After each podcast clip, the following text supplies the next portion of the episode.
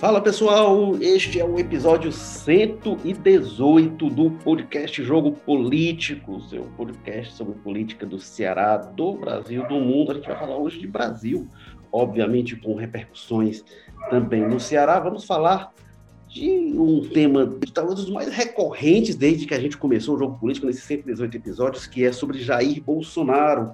A gente falava muito dele lá atrás, eleição de 2018, falou muito 2019, 2020. Quando veio as eleições municipais, a gente deixou o Bolsonaro um pouquinho de lado, mas não dá para deixar de falar dele. A gente tem mudanças na popularidade, segundo as pesquisas de, de opinião, avaliação sobre a popularidade do Bolsonaro que chegou a estar, tá, desde uma parte bem inicial do governo vinha ruim, chegou a melhorar, chegou a dar os sinais nada exuberante na história da, da presidencial, né, das pesquisas, desde que a gente tem pesquisa a partir de ali do fim dos anos 80 sobre a popularidade dos presidentes.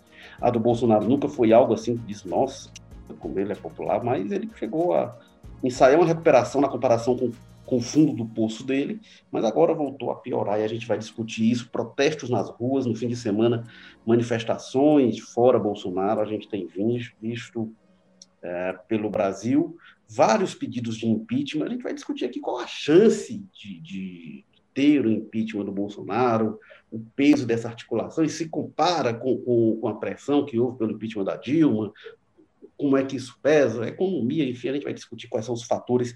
Enfim, a gente vai responder aqui qual é a chance de o Bolsonaro sofrer impeachment ou não sofrer impeachment. Você escuta até o fim do podcast, você vai saber se ele termina o mandato ou não. E para ajudar a gente a responder essa pergunta, a gente recebe aqui duas convidadas que estreiam aqui no Jogo Político. Uma é a Flávia Oliveira, que é repórter de cotidiano do Povo, está aqui com a gente pela primeira vez. Bem-vinda, Flávia. Flávia que fala lá da Parquelândia. Tudo bem, Flávia? Tudo bem, Érico? Tudo bem, ouvintes? Bom dia para vocês. Valeu, Flávia. A Flávia, que é também é, repórter do Povo no projeto Comprova, que é uma coalizão jornalística para averiguar notícias falsas, informações falsas, as populares fake news, que é um assunto, essa questão de fake news é uma questão importante para a gente discutir também o governo Bolsonaro e a possível reação do Bolsonaro nas redes sociais, a chance de ele se recuperar. E a gente também recebe outra estreante aqui no Jogo Político, que é a Benfica de Oliva, que fala do bairro homônimo. Quase homônimo, né? Porque tem uma mudança de grafia, mas o, bairro que leva o nome dela. A Benfica fala lá do Benfica. Tudo bem, Benfica? Bem-vinda também. Um prazer ter você aqui com a gente. Bom dia, Érico. Bom dia, Flávio. Bom dia, Carlos. Bom dia aos ouvintes. E é isso.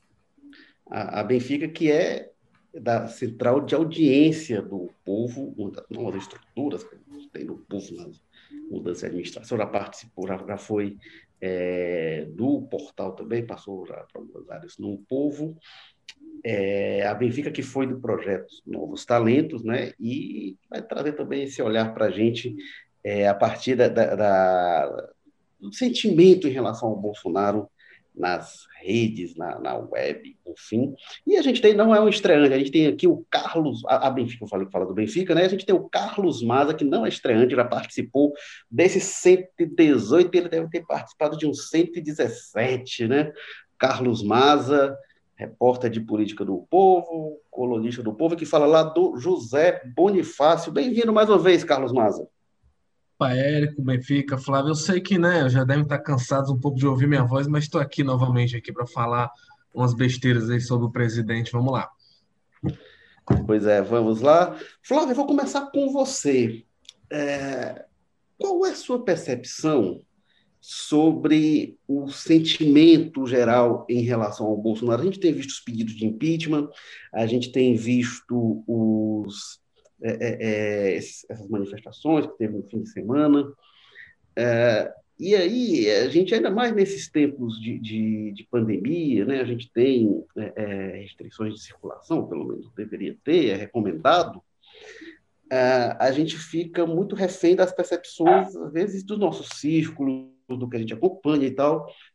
E é difícil fugir disso, né? A gente tem algumas amostragens, como essa pesquisa do Datafolha, que mostram uma percepção mais ampla, mas Qual a sua percepção, Flávia, sobre é, em relação ao Bolsonaro? Você percebe também o que se tem a partir dessa questão da vacina e tudo isso, fim do auxílio emergencial?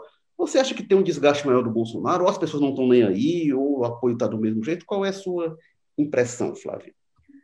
Há um desgaste do Bolsonaro é, por causa da, condução do, do governo dele na pandemia, mas existe também uma parcela muito grande da população que apoia incondicionalmente o presidente. E se movimenta e se articula muito bem nas redes sociais, na internet. Quando a gente faz verificações de conteúdo falso, a gente acaba entrando em grupos de Telegram, grupos de WhatsApp, em páginas de redes sociais, e existe uma mobilização imensa. A fábrica de fake news ela não tem parado desde o começo da pandemia.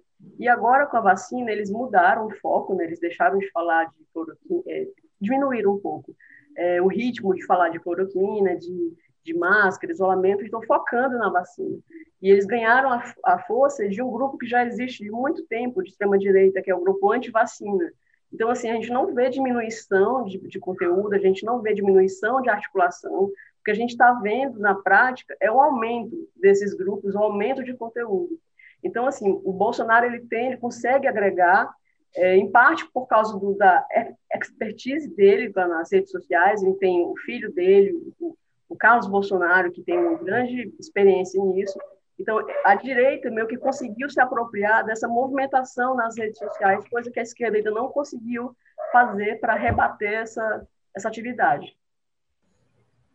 Muito interessante, Flávio, sua percepção, porque é, tem, tem um movimento que a gente acaba observando da política tradicional, tem um movimento que é o da superfície, né? mas aí como vocês nas verificações entram nesses grupos, é interessante ver é, que eu acho que, que, que, inclusive, talvez nesses grupos seja possível antever alguns movimentos, né? algumas coisas que a gente vai ver, ecoar e, e, e, e publicamente, talvez mais para frente.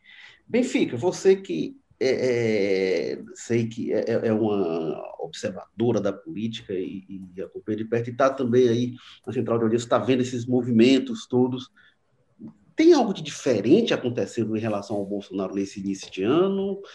Qual, qual é a sua impressão também?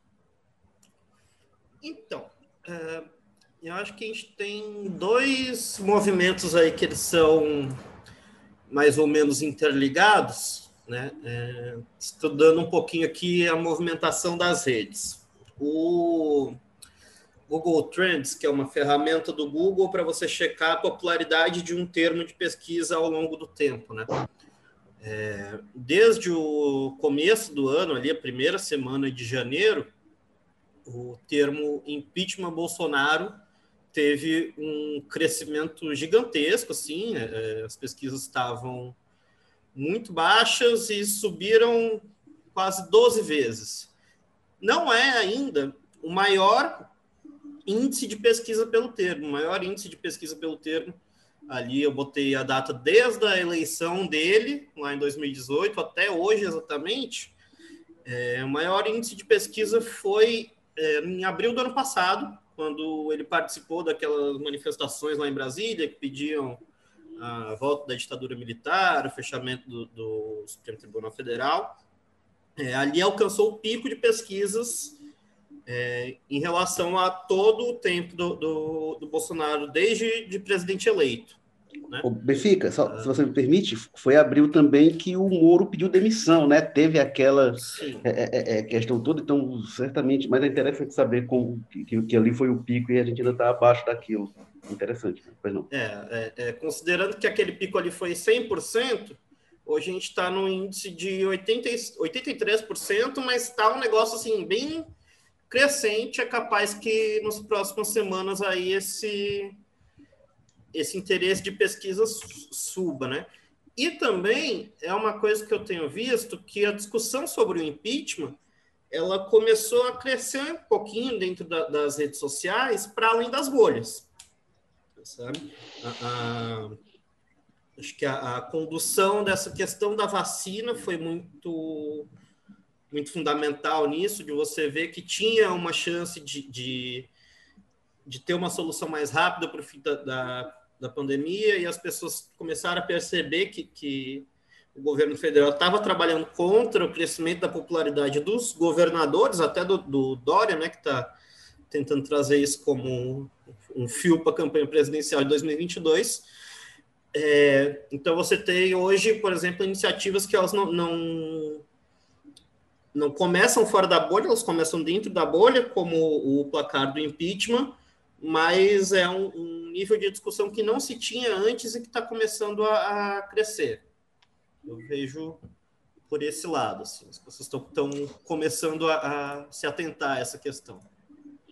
Certo, legal, obrigado, Benfica. Carlos Maza, com, com, as meninas eu comecei com essa pergunta mais geral, mas para você eu vou pedir para você responder diretamente, Carlos Maza. O Bolsonaro vai sofrer impeachment ou não vai sofrer impeachment? E se sofrer, quando será o impeachment dele? Olha, Érico, aí você foi, foi maligno aí, mas vamos lá tentar responder na medida do possível aí. Eu quero que você responda a mesma coisa depois também, então, se você tá tão sabido. Cara, é, impeachment é aquela coisa de tempestade perfeita, né? Como o pessoal costuma dizer aí, Brasil afora. Um, um fator só é, não, não, causa, né? não basta.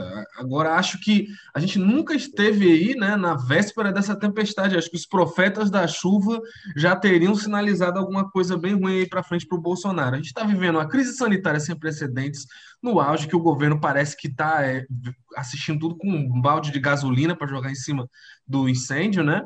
A gente viu aí, por, principalmente por esse caso aí da crise em Manaus, a gente tem uma crise econômica aí que já vem acontecendo há vários anos e que se anuncia é, muito mais agravada daqui para frente com o fim do auxílio emergencial, né, com a continuação dos efeitos da pandemia na economia. A gente tem uma crise social que vai se agravar aí para frente também com o fim do auxílio emergencial e uma queda de popularidade acontecendo paralelamente. Tudo isso aí vai minando a base parlamentar do Bolsonaro, ou pelo menos vai deixando a conta desse pessoal muito mais cara, né?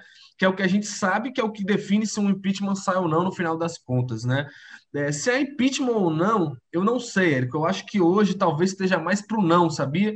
Porque o Bolsonaro está mal com a população, está tendo esse problema de popularidade aí, de aprovação, mas pelo visto vai conseguindo segurar bem essa base até agora no Congresso Nacional.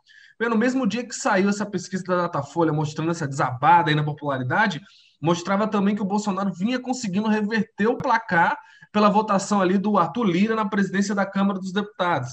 E uma coisa é, é falar em impeachment com o Baleia Rossi, presidente, né? E falar em impeachment com o Arthur Lira, presidente da Câmara, é outra coisa completamente diferente. O buraco é muito mais embaixo. E o que a gente viu é que o governo tem entrado muito mais agressivamente nessas negociações aí. É, nas últimas semanas, a gente teve aqui mesmo no Ceará uma série de mudanças aí em cargos é, ligados aos órgãos federais. Né? A gente mudou a direção do DENIT para colocar um indicado do deputado Júnior Mano, né, que é do Centrão, que é importante para a votação do Arthur Lira. A gente teve exonerações no IBAMA aqui do Ceará, que o comandante era um, um, coronel né, da PM daqui do Ceará, que era indicado pelo Heitor Freire, agora vai entrar um cara que provavelmente indicado por alguém que vota no, no Arthur Lira. Então, com essa entrada mais agressiva do Bolsonaro, é, fica um pouco mais difícil atingir esse impeachment. Lembrando que o Bolsonaro tem até essa, essa vantagem do lado dele, né? Parece que com o Bolsonaro não tem tanto essas cobranças. O pessoal esqueceu um pouco daquela promessa dele de acabar com a mamata, de acabar com a politicagem, né? Ele, assim, não que eu ache o fim do mundo um absurdo lotear cargos públicos, né? Mas o, o que incomoda mais no caso é que o Bolsonaro era o cara que prometia que ia fazer diferente, era o cara que foi eleito com o discurso de acabar com isso e parece que a cobrança com ele sobre isso é zero, né? Ele está claramente fatiando tudo que ele puder fatiar de cargo aí, muito para garantir essa estabilidade aí do governo dele, né? É, e a preço de hoje, né? Sempre pode ter uma reviravolta, sempre pode aí a oposição conseguir mobilizar alguma coisa, mas parece que ele vai conseguir fazer o Arthur Lira ser eleito presidente da Câmara, e aí já muda completamente essa situação. Porque o Arthur Lira, meu amigo, você sabe que vai sentar em cima desses pedidos todos aí, o pessoal vai sentir saudade do Rodrigo Maia, né? É, deixa eu trazer aqui só. É, eu, eu, falei aqui da pesqui, das pesquisas, né? saíram pesquisas na semana passada. Vou pegar aqui o dado do Datafolha, que saiu na sexta-feira. Pesquisa foi feita em 20 e 21 de janeiro, e aí, em comparação com a pesquisa anterior, que era do mês de, ah, deixa eu ver, de, de dezembro, pesquisa anterior do, do mês de dezembro, então, assim, praticamente um mês, o índice de ótimo e bom do Bolsonaro caiu de 37% para 31%. O de ruim e péssimo subiu de 32% para 40%, e o regular é, é caiu de 29% para 26%. Então, a gente teve uma, oscilação do regular para menos, uma queda grande do ótimo e bom, e isso migrando é, para o ruim e péssimo, isso no intervalo de um mês que você teve ali recesso de fim de ano, mas teve o início da vacinação, que é, aparentemente teve, como a Flávia falou, né, isso impactou negativamente para o Bolsonaro, mas virou uma questão para os bolsonaristas. É, e eu acho que essa, essa para mim, é, é uma questão crucial, Flávia. Eu, eu percebo que a estratégia do Bolsonaro desde o início, ele para ele, mais do que tudo, é importante manter a base fiel a ele, a base mais próxima ali, que eu não sei se estaria em, torno de 15%, de 20%, qual o tamanho dessa base, mas é uma base muito barulhenta. Se ele chega ali com 20% de apoio na eleição, essa base coloca ele praticamente no segundo turno e tem uma capacidade de ecoar muito grande. E aí eu queria é, é te ouvir sobre isso, sobre essas estratégias, Flávio, como essa base consegue influenciar outros nichos, né? Como é que são essas essas estratégias? Até teve um, um, um conteúdo que você escreveu no Povo so, sobre vacinas, né? Que me chamou a atenção que assim a fake news não é fake news isolada, né? Não é uma coisa que que a pessoa recebe, mas você recebe uma, depois recebe outra, depois recebe outra, e aí você vai sendo bombardeado por informações que criam a ideia de um, de um ecossistema informativo, né? como se diz, assim, de um conjunto de informações realmente falsas que, que, que lhe induzem aquilo. Eu queria saber sobre isso, né? sobre é, é, a capacidade, porque realmente o Bolsonaro conserva esse grupo muito fiel, que eu acho que ele não precisa nem mobilizar eles para agora, minha impressão. Eu acho que ele quer manter esse grupo com ele para influenciar lá na frente, daqui a um ano e meio. É, do poder de, de, de, é, é, de disseminação e de influência de voto desse grupo mais barulhento e mais próximo a ele, que, como você disse, usa muito bem as redes sociais é a questão das bolhas, né? Por exemplo, você usa suas redes sociais, provavelmente vai receber conteúdo das mesmas pessoas, dos mesmos veículos, você está guardadinho na sua bolha recebendo aquelas é, opiniões que são parecidas com as suas. A mesma coisa acontece com esses grupos que são extrema-direita, anti-vacina, terraplanista, eles estão em bolhas e acabam é, tanto recebendo quanto chegando a pessoas que até então não tinham nem opinião formada sobre vacinas. Aí elas começam a receber esse material por repetição, acabam acreditando, né? Porque elas estão vendo aquilo ali todo dia nas redes sociais e de repente não tem uma resposta eficiente para poder dizer, olha, isso não é verdade. Existe um movimento de descrédito do jornalismo profissional que seria um meio, né, de dizer, olha, gente, a vacina ela faz bem, ela não mata, ela não implanta, não implanta um chip 5G nas pessoas, não implanta um chip 5G nas pessoas, ela não causa câncer, não causa homossexualidade. Então, são coisas que têm sido repetido direto para as pessoas e o jornalismo não consegue chegar para dar uma, uma resposta eficiente, também porque está desacreditado. Né? Então, as pessoas elas acreditam no grupo de WhatsApp, acreditam nas redes sociais, acreditam nos podcasts é, meio loucos que têm sido gravados, nos youtubers, nos influencers, e tem deixado um pouquinho a ciência de lado, né? Porque isso é um movimento já de muito tempo, não é só de agora.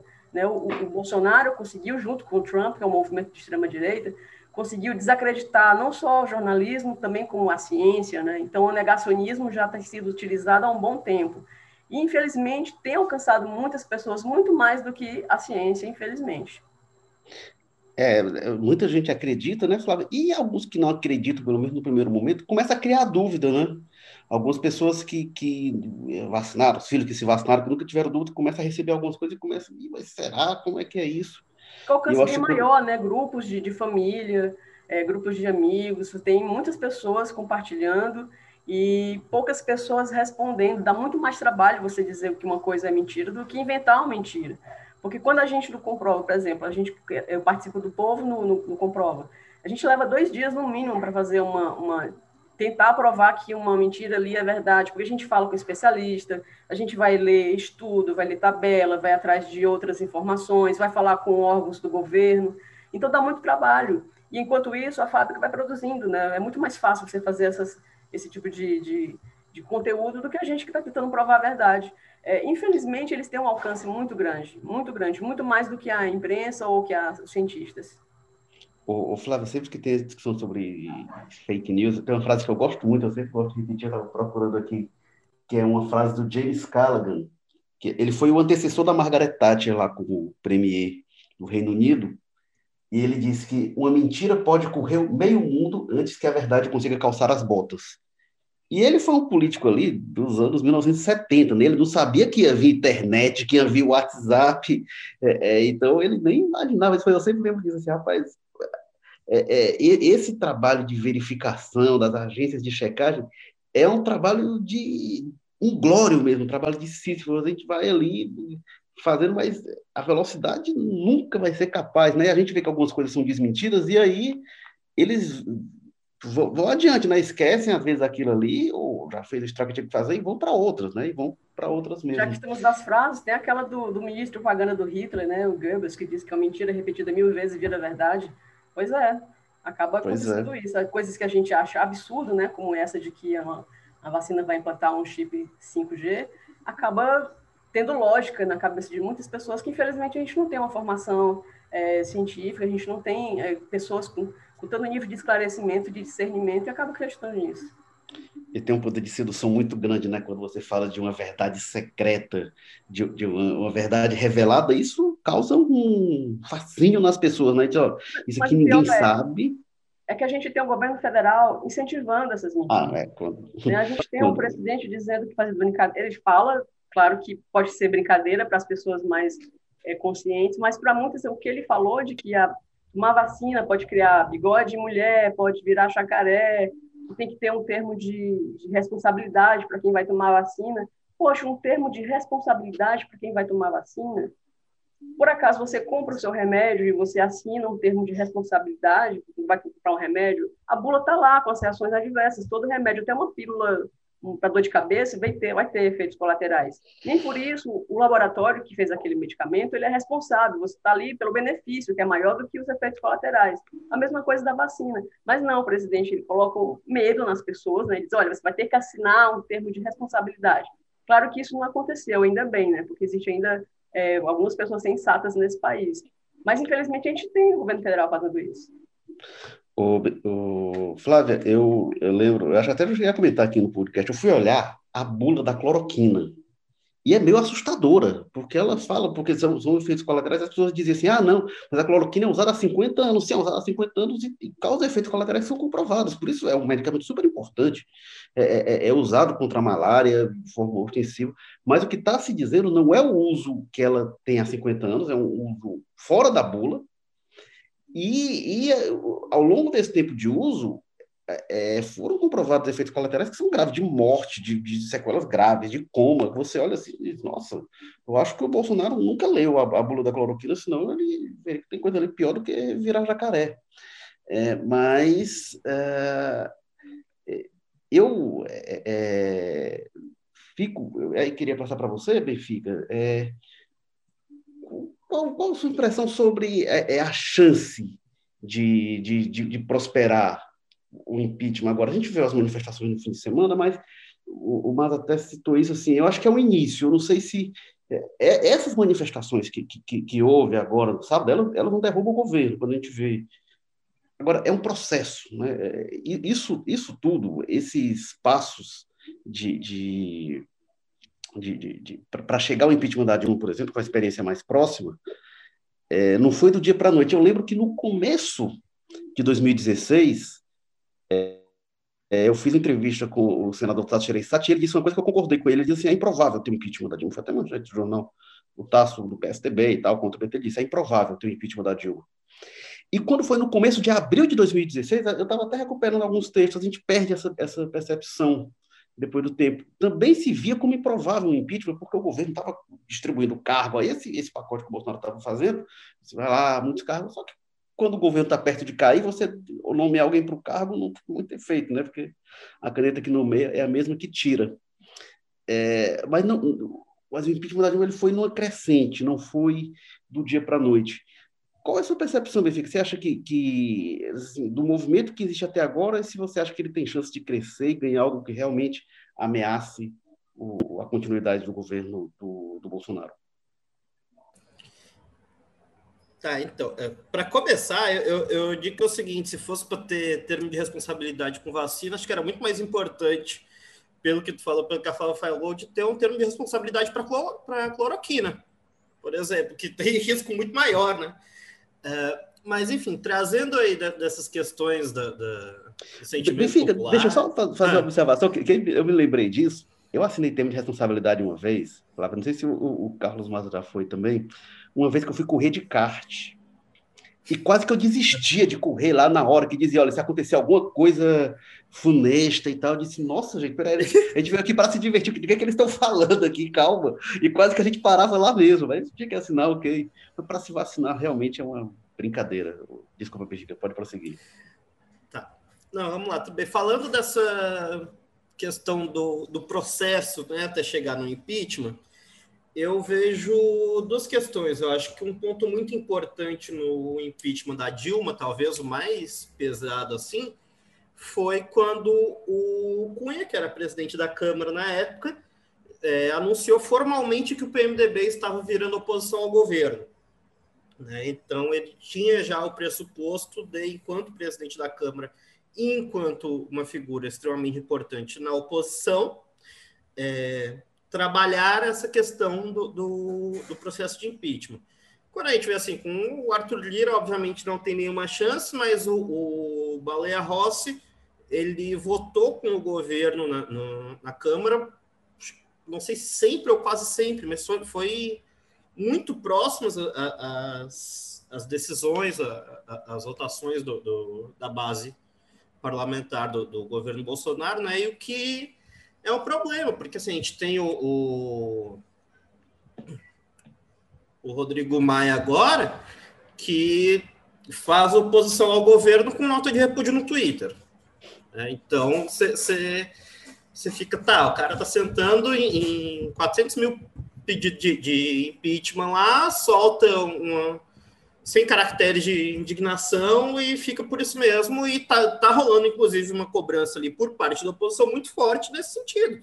Que, que ele fica, ah, o governo faz isso, o governo faz aquilo, o governo faz aquilo outro, o presidente é terrível. Aí sim, por que, que você está mantendo o presidente? Né? Por que, que você, você não, não, não, avalia aí a, a, as milhares de, de, evidências de crime de responsabilidade e tal? É, eu acho que a, a, ideia do Baleia Rossi como uma continuidade do, do Rodrigo Maia não, não, não é muito animadora nesse sentido. Em relação a esses movimentos de mobilização popular, eu acho que a gente tem que lembrar também um, uma questão que não foi a mobilização popular que derrubou a Dilma em 2016. Assim, é, é, aqueles protestos de, de micareta, de dancinha do impeachment, essas coisas todas, eles serviram como um, um fantoche, né, como, como uma aparência de pressão popular para trazer esse sentimento de, olha, nós estamos derrubando uma presidente porque o Brasil está pedindo. E quando você sabia que tinha um, um, uma análise política muito diferente ali, que existiam grupos bem bem nítidos de que estavam promovendo essas manifestações, de que estavam promovendo os argumentos contra o impeachment, de que estavam chamando as pessoas da rua. Você vai lembrar em São Paulo, por exemplo, o, o, o governo, desde 2014, já botava é, é, a passagem de metrô grátis, né? não, não cobrava passagem nos dias que tinham manifestações pelo impeachment. Em dias de outras manifestações, não. Então, tinha esse é, essa mobilização política muito superior à, à mobilização popular. A mobilização popular foi só para fazer show, assim. Agora, tem uma questão que eu acho que pode trazer uma complicação aí. É, saiu uma pesquisa, acho que foi a mesma pesquisa do, do Datafolha de, de popularidade, que perguntou é, se as pessoas tinham conseguido alguma renda após o fim do auxílio emergencial. E 69% das pessoas que receberam auxílio emergencial, de acordo com essa pesquisa, não conseguiram nenhuma outra fonte de renda depois que o auxílio acabou agora em dezembro. Então, eu acho que essa falta de resposta da, do governo federal para uma economia que está retornando, mas ela está retornando com severas limitações, é, é, a resposta ainda está insuficiente e isso pode gerar um, um, um movimento de desgaste do governo. Eu não digo que pelo impeachment, mas eu digo que por um segundo turno mais acirrado em 2022. É isso. É, eu, eu acho, viu, Benfica, que inclusive depois dessa queda de popularidade do Bolsonaro, ele deu algumas declarações de que não sabe ao certo, mas eu acho que a busca por uma alternativa é, ao auxílio emergencial, por, por, algo, algum benefício, tal, algum valor, eu acho que depois dessas pesquisas aí, o Bolsonaro acho que vai correr para buscar isso, e não precisa nem implantar agora, pode até implantar no ano que vem, pode até, pensando maquiavelicamente, implantar no ano que vem mas acho que isso é, vai, vai ocorrer. Da, da, eu concordo com as manifestações populares, que não foram elas, manifestação popular não derruba governo nenhum, mas acho que elas são condição. Precisa criar um ambiente daquele de que ter, eu acho que tem algumas condições para ter impeachment. É a economia estar tá mal e ter manifestações. Eu lembro também é, é, quando começou 2016, a impressão que você tem aqui era que não ia ter impeachment, até escrevi sobre isso. Parecia mais que ia ter impeachment do Lula no fim de 2005 do que no começo de 2016. Qual era a diferença para o Lula? O Lula estava ali caminhando para o último ano de mandato. Terminava o mandato dele em 2006. Então o PSDB, na época ali, decidiu o seguinte: não, vamos esperar deixar o Lula se desgastar, ele vai chegar morto na eleição, e na virada do ano ele aparecia atrás do Serra nas pesquisas, acabou que o Serra nem foi candidato, foi o Alckmin, e o Lula foi reeleito. É, mas a economia estava bem ali, então achou-se que só aquilo ali ia desgastar, e não teve mobilização de rua contra, contra o Lula. A Dilma teve as manifestações e a economia estava muito mal. Então, eu acho que uma questão para responder, eu concordo com o Maza, que, que é, acho improvável hoje ter impeachment, acho, acho que não me parece o cenário para isso, e acho que vai depender muito de como a economia vai, vai caminhar. A gente está de recessão, está saindo de pandemia, mas acho que teria de piorar para criar as condições para ter impeachment. Mas aí, é, é, Carlos Maza, eu queria passar para você que tem uma questão que, que, que a Benfica colocou, que eu acho importante também, que é o presidente da Câmara, você também citou. Eu digo sempre o seguinte: o impeachment não é uma coisa assim, ah, o presidente, o governante comete irregularidades, então, em função das irregularidades que ele cometeu, tem um sistema de instituições que vai julgá-lo e vai afastá-lo. Não é assim. Impeachment é uma coisa que tem que ser construída, e os impeachments no Brasil, eles têm autores. E quando eu falo de autor, não é quem vai lá e quem assina o pedido, não. O impeachment do Collor, ele foi comandado pelo Ibsen Pinheiro. O impeachment da Dilma foi comandado pelo Eduardo Cunha. E se não tem alguém ali que pega, bota debaixo do braço e diz, eu vou fazer isso aqui, a Dilma sofreu impeachment. Teve protesto, teve economia, mas porque ela tinha ali, estava do primeiro para o segundo ano de mandato, tinha mais tempo pela frente, a oposição não quis esperar, o PSDB não quis esperar, e o MDB, o então PMDB, não quis esperar. O PMDB estava ali na vice, viu que podia pegar a presidência, e aí decidiu encampar é, é, é um impeachment numa articulação política né, para que houvesse impeachment. É, então, e, esses movimentos eles, são necessários para que haja é, é, é, um impeachment. Eles explicam por que, que o Lula não sofreu impeachment e por que, que é, a Dilma sofreu impeachment, porque tinha um autor. Eu acho que na semana que vem a gente vai ter uma resposta importante. Eu não acho que nem o Baleia Rossi, eu acho que o Baleia Rossi não vai repetir nem o Rodrigo Maia em relação a, a é. contraponto ao Bolsonaro, porque o, o Baleia Rossi não tem esse estofo, tem esse, esse histórico de votações que a Benfica citou, mas então acho que, e se o Lira ganha, acaba a discussão de impeachment realmente. Mas queria lhe ouvir, Carlos, mas assim, como é que você vê essa perspectiva de, de, de alguém assumir isso, é, é, de encampar um impeachment do, do, do é. Bolsonaro. Eu acho que é. esse talvez seja a grande lacuna, não é? Qual, o que com você certeza, acha? Com certeza. Entre as lacunas que existem para andar para frente o impeachment do Bolsonaro, talvez seja maior seja essa, né? Do líder, né? A gente teve, como você falou, o Ibsen lá no caso do Collor, né? O Cunha, nada Dilma. Cunha fit Michel Temer, né? Teve aquela cartinha lá do vice decorativo, várias reuniões, várias coisas ali, muito já claramente do Temer conspirando com o pessoal que estava querendo derrubar a Dilma, enfim, com o próprio pessoal do PSDB, inocentes, né? Que na época achavam que eram eles que iam se dar bem caso o PT perdesse o presidente ali naquele momento.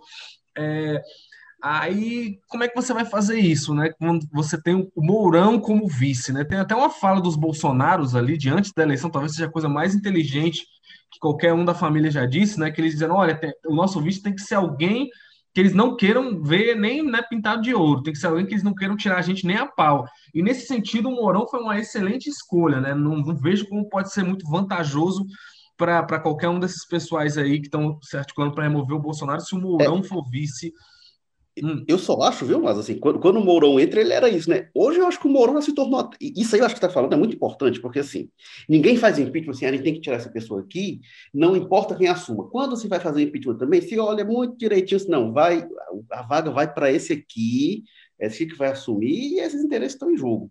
O Mourão, acho que ele já se tornou palatável para muita gente, setor do empresariado, ele busca se mostrar mais palatável do que ele era lá atrás, né, do que ele era na campanha mesmo. Lembro que ele falou de coisas tipo acabar com o 13 terceiro. É, eu não digo nem para a própria população, para a sociedade, um presidente palatável, mas um cara que participe das articulações pelo impeachment, entendeu? Isso, um cara que é, tenha é, essa...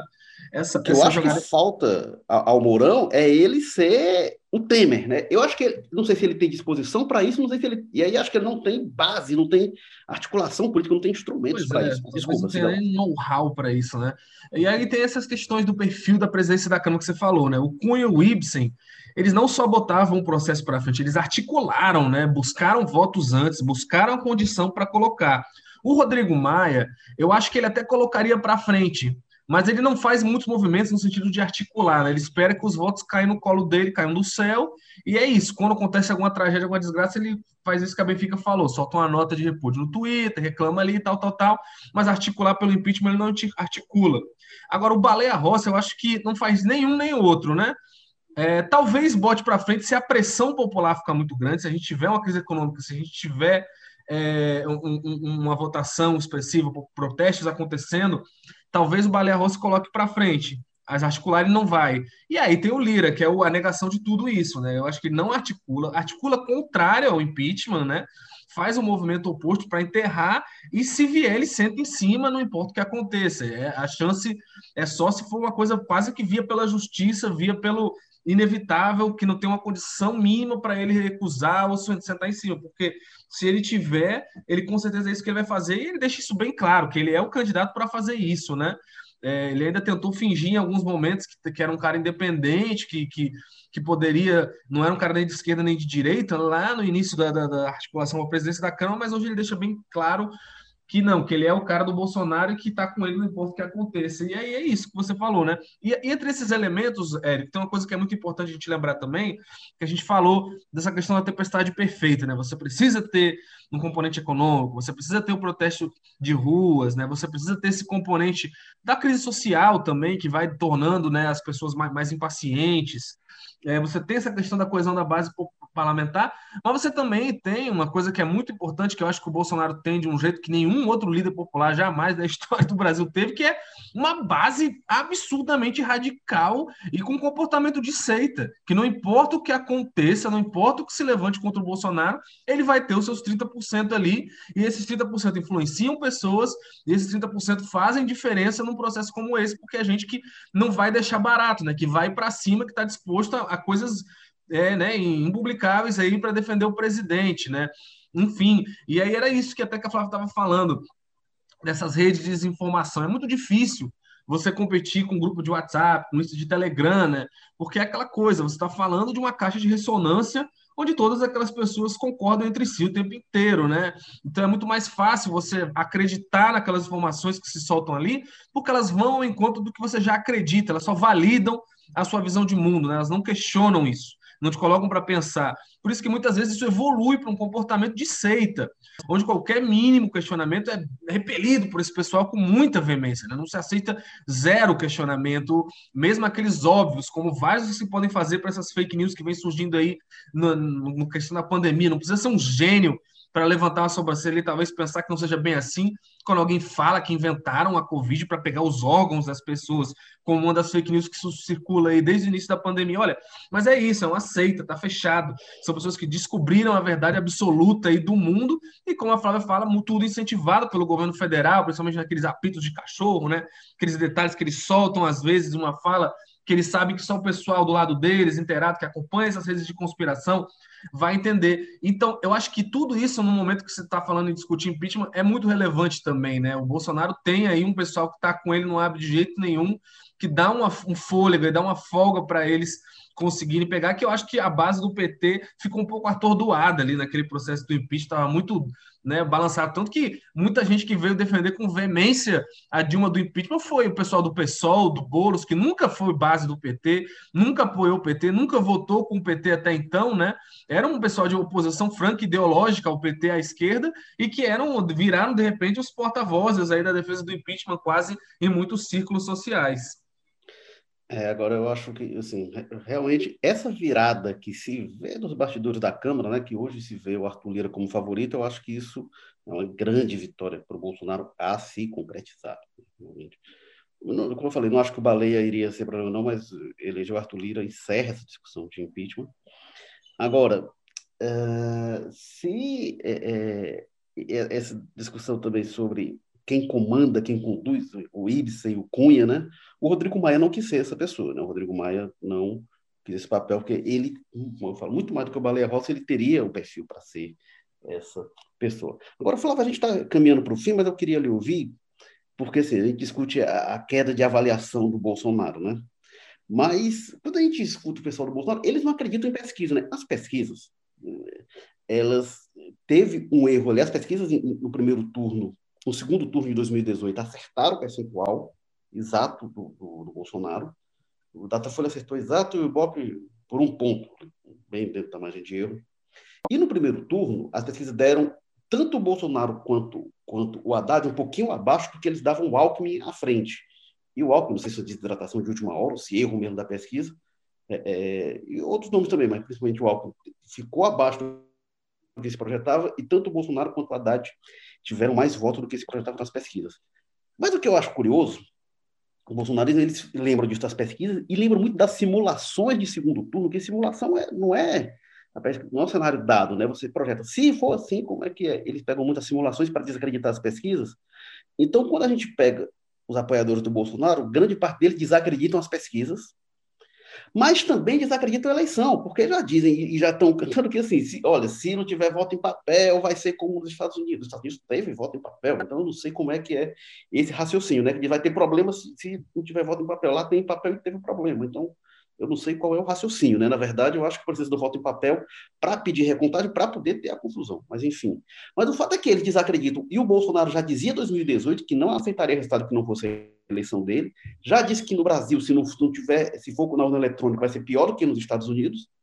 Então, a gente está falando com uma base que não reconhece pesquisas de, de, de avaliação da popularidade, e também não reconhece a eleição se não der o resultado favorável a ele. Então, realmente, não sei como é que você vê falando assim, que parece que não tem nenhum, nenhuma medida, nenhum parâmetro de avaliação do Bolsonaro que esses grupos aceitem, a não ser, e aí isso vale para o Trump, né, esse campo, macro campo político, que não seja a aprovação do governante que, que, que eles apoiam. Né? Qualquer coisa fora disso, eles rejeitam.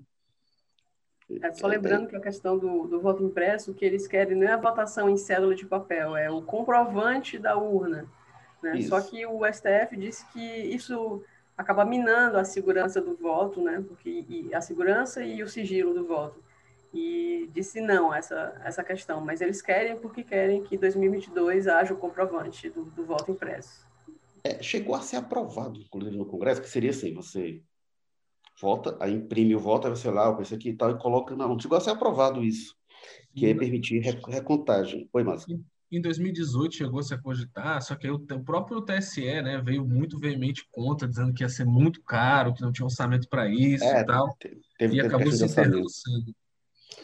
É, agora, é, é, te, o risco que tem é assim, onde é que isso, a possibilidade de recontar, se tem essa, essa margem, se tem essa questão da segurança que a Flávia coloca, eu não sei em que o pessoal acredita assim, não, a gente vai ter um monte de papelzinho lá que vai estar na urna a gente vai contar manualmente, isso aqui vai ser mais seguro do que a contagem feita lá na máquina. As pessoas acreditam nisso.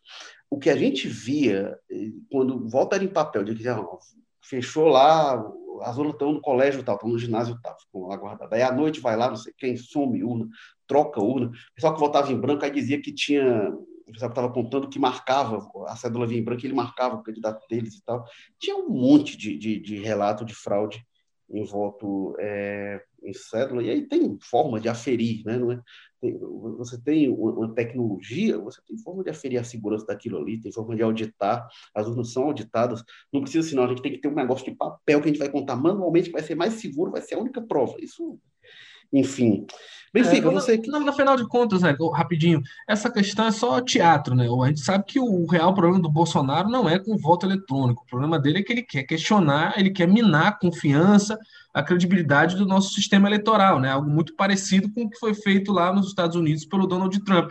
Foi até irônico pra caramba, porque o Bolsonaro ele, ele tá tão interessado nisso, em minar a credibilidade, que ele não pensa nem em fazer sentido e ter um mínimo de verossimilhança nas críticas dele, né? Que os Estados Unidos tendo um mega problema lá com relação ao sistema eleitoral deles, porque o presidente estava questionando o voto impresso, né? E aí o Bolsonaro falou: olha lá, eles ali estão tendo aquele problema. Se a gente não acabar, voltar o voto impresso, não acabar com o voto eletrônico, a gente vai ter o mesmo problema. É como assim? Nos Estados Unidos, que tem o voto impresso, ele quer, para evitar o problema que eles estão tendo, adotar um, um, modelo mais parecido com o deles, não faz nem sentido. Então é isso aí, é mais um indicativo de que o Bolsonaro não está nem aí para. Talvez ele não nem acredite que o voto impresso seja de fato, saia do papel, né? Que as pessoas vão abarcar essa loucura. O que ele quer mesmo é chegar no processo de 2022 com essa crise plantada aí, dizendo: eu não aceito o resultado da eleição se eu perder, porque o sistema é injusto, que é o que o Trump também fez. O Trump também passou os meses antes da eleição construindo, tanto que foi muito irônico, né, quando algum, alguns veículos de mídia americano vieram falar meu Deus, olha aí, ele, ele foi até o último limite. Como assim, amigo? Já faz meses que ele deixa muito claro que a intenção dele era esse, era instigar as pessoas para invadir o Capitólio mesmo e não deixar ele ganhar a eleição. E é muito o que o Bolsonaro está fazendo. No caso do Bolsonaro, muito mais né, perigoso para a gente, muito mais tenso, porque a gente sabe que o Bolsonaro tem uma coisa que o, que o, o Trump não tinha, que é apoio dos militares, né? As Forças Armadas estão aí com o Bolsonaro, tanto que está cheio de general de cinco estrelas no governo dele. Então, para mim é isso, é só, é só mais um episódio nesse, nessa novela do Bolsonaro de querer já deixar de antemão plantado na sociedade a, a, informação de que o sistema eleitoral brasileiro não é confiável, principalmente se ele perder, né? Vem até agora com as provas, pediram tanto as provas do, da fraude de 2018 que ele disse que aconteceu, e o cara veio falar da apuração em tempo real do TSE, cara, um negócio ridículo. Não, olha, quando tava com 20% de apuração, eu tava na frente, então como é que eu não, não ganhei depois de primeira? Cara, enfim. Descobriu é, esse sistema chamado é. apuração, é, né? Não, é, ele também descobriu a matemática, né? Descobriu, enfim, é, é uma coisa tão tosca, cara, que eu só consigo tirar disso isso. Ele não tá nem aí, ele nem acredita se bobear nisso aí que o sistema é, é, é, é, frágil. O que ele quer é dizer, deixar plantada essa dúvida, deixar plantado aí essa, essas condições para que se tenha questionamentos mais severos ao resultado da eleição, que ele já pretende fazer, deixa muito claro que o Bolsonaro só sai dali em 2022 arrastado à força, precisaria ter uma votação assim, de mais de 70% do vencedor, senão ele não aceita de forma alguma. É, o que me preocupa, mas é que realmente a gente o Brasil não tem historicamente uma democracia tão madura quanto a dos Estados Unidos e não tem instituições tão sólidas. Então, realmente, eu não sei se, por exemplo, se, se é feito uma coisa parecida com o que o Trump fez nos Estados Unidos, e aí o Trump, claramente, em dado momento, ficou com medo do que podia acontecer com ele, com a família dele, enfim, judicialmente, que não está descartado ainda. É, a gente não tem, não sei se a gente tem essa maturidade institucional, não. Agora é isso, o Bolsonaro, em 2018, ele disse que se perdesse qualquer resultado que não fosse a vitória dele, ele não ia reconhecer. Depois da eleição, ele disse que teve fraude, que ele era para ter vencido o primeiro turno, e aí citou isso, não, o dado de apuração que mostrava assim, uma coisa realmente patética, desacreditar a democracia brasileira usando um, raciocínio de, de bodegueiro, com todo respeito às bodegas. É, e isso, eu falo assim, esse pessoal não vai reconhecer. Ah, a pesquisa mostrou que a popularidade, que eu não acredito em pesquisa, não acredito em eleição, não acredito em nada, só acredito no mito deles. Benfica de Oliva, a gente está chegando ao fim, queria que você fizesse as considerações finais deste jogo político 118. Diga aí, comente o que você quiser disso, tudo isso. Se você quiser dizer se o Bolsonaro vai sofrer impeachment ou não vai, enfim, faça o seu arremate, por favor. Nossa, eu vou começar dizendo que se o Bolsonaro sofresse impeachment, ia ser a, coisa espetacular que a gente ia ter o Mourão no cargo, um presidente do PRTB, assim, era um negócio que ninguém imaginaria, sabe? Eu sei em 2014 lá com o Levi Fidelix, você olha e, porra, é, é, o cara daquele partido, sabe? O aerotrem, é, né? O aerotrem. Se, se o Mourão for presidente, quem sabe a gente não tem o aerotrem. É, Levi Fidelix para ministro da infraestrutura. É, mas, enfim, eu, eu, eu, fico preocupado com a seguinte questão. E aí, traçando os pontos das coisas, né? Quando saiu aquela nota do, do Augusto Aras é, é essa semana, dizendo que o estado de calamidade é antessala do estado de defesa, eu penso que a estratégia do Bolsonaro, essa questão de que ele de fato não, não acredita em 80% das coisas que ele está falando, eu concordo plenamente. Assim, é, é, é, o Bolsonaro não, não é a pessoa mais sagaz do mundo, mas ele tem um, certo conhecimento do jogo político, ainda que ele não tenha feito muita coisa em, em 28 anos como deputado, ele ficou 28 anos como deputado, então ele sabe como é que o negócio funciona por lá.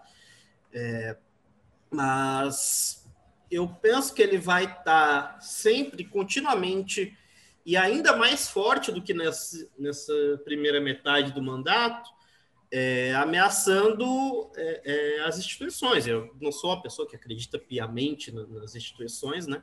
mas eu acho que ele vai trabalhar sempre no que ele puder fazer para ir minando uh, esse tal Estado Democrático de Direito e, e é um perigo porque, assim como a questão das fake news, e inclusive as fake news são um, um componente muito importante disso, é, mas a gente não tem uma resposta muito incisiva, muito evidente, muito organizada de como frear esse tipo de movimento, assim, como é, como você disse, a democracia brasileira ela é uma democracia mais jovem, ela é uma democracia mais menos estabelecida, e quando você fala em frente ampla com, com, com PT e PSDB, né, para dizer o que a gente tinha assim de extremos opostos de política ali até a era Lula, é, é uma saída? É. Nem na esquerda a gente se entende, quanto mais se entender com a galera de direita. Assim, é, é, o, o, aquele velho diálogo que você tem, por exemplo, o Partido Novo, do Almoedo dizendo votei pela democracia e coisas assim, de, de que tem grupos que vão estar tá ali pelo interesse econômico e o, o caos político que vier, eles bancam, né?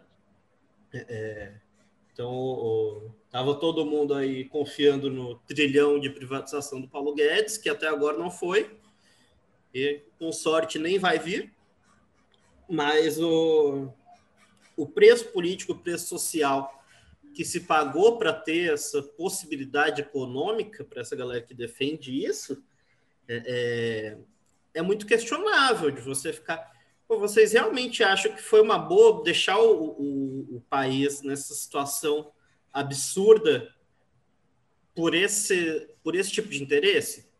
Sabe? É, é e quando você tiver uma, uma situação ainda maior de ameaça à democracia, o que, que essa galera vai fazer? Vão pular do barco ou vão continuar defendendo de não? O Bolsonaro pode fazer o que ele quiser, é, desde que ele atenda aos interesses do mercado.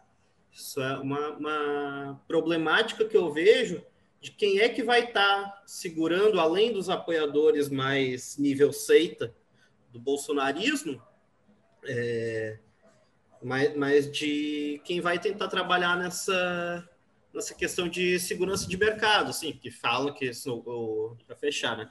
Se o Haddad entrasse em 2018, a economia ia quebrar, e, tipo, com coronavírus, independente de quem tivesse, a economia ia quebrar, ela só quebrou pior do que tinha quebrado. Mas eu, eu fico me perguntando, a gente vai continuar tendo que lidar com essas situações de, de de ameaça do mercado que nunca se concretiza, porque faz o que o mercado diz e o país quebra igual, para manter um cara que se aproxima muito do fascismo no poder, sabe? É, talvez um, um candidato de direita moderado possa fazer frente aí ao, ao Bolsonaro em 2022? Talvez, mas eu tenho sérias sérios temores de que esse esse movimento do mercado ali, do, do paulo guedismo, é, acabe ainda assim indo para o lado do bolsonarismo mais uma vez. É isso. Ah, ah, mas olha, eu acho assim, quem acreditou que o Bolsonaro ia realmente fazer as privatizações na agenda liberal, não conhecia o histórico do Bolsonaro, né? E, e acreditaram realmente o, o, eu acho que era meio que previsível que ele não ia encampar programa mais amplo de reformas que ele anunciou. Agora, se estiver lá no segundo turno, que eu acho que ainda hoje é o mais provável, Bolsonaro contra o PT, eu não tenho dúvida, fica que esses segmentos vão também, vão novamente com o Bolsonaro. Apesar de, ah, Uma escolha muito então... difícil, né? ah, mas eu acho que ele Mas eu, eu, eu, ainda vejo que a gente pode trabalhar com o segundo turno de 2022 também de, infelizmente, Bolsonaro contra o Luciano Huck. Ah, mas é, uma, é, é factível. A direita hoje está mais organizada, isso eu tenho dito há algum tempo, mais organizada como construção de alternativa ao Bolsonaro do que a direita, mas o PT tem muita força, o PT tem uma base sólida social. Mas é, isso vai ser assunto para outros programas. A gente está falando aqui do impeachment do Bolsonaro, a gente está falando do Bolsonaro fica e que vai para a reeleição com força, o que é realmente um cenário, e a gente vai discutir em programas mais para frente. Jogo Político 118, que teve edição e produção da Mariana Vieira, o editor-chefe do Jogo Político, Tadeu Braga, que está de férias. Além do Walter George, que está de férias, Tadeu Braga também entrou de férias. O Jogo Político é, é, está em grande parte do seu time em recesso aí, mas a gente espera que o Walter volte em breve. Tadeu aí está começando a férias dele demora ainda a voltar. Diretores, editor de política é o João Marcelo Sena, diretores executivos de jornalismo, Ana Nadaf e Eric Guimarães, diretor-geral de jornalismo é o Arley Medina Nery. Agradeço demais a Benfica de Oliva, que falou com a gente lá do Benfica. É, agradeço, valeu Benfica. Agradeço demais a Flávia Oliveira, que falou com a gente lá da Parquelândia. Agradeço também, em momento. E agradeço ao Carlos Maza lá do José Bonifácio. Ah, valeu, Érico. Eu sou o Érico Firmo, estou falando aqui do Damas. E assim o Povo Mais, a plataforma multi-streaming de jornalismo e cultura do povo, você encontra em um só lugar notícias, reportagens especiais, documentários, séries, podcasts, livros, programas ao vivo e cursos. O Povo Mais, muito mais conteúdo. Valeu, gente. Até a próxima.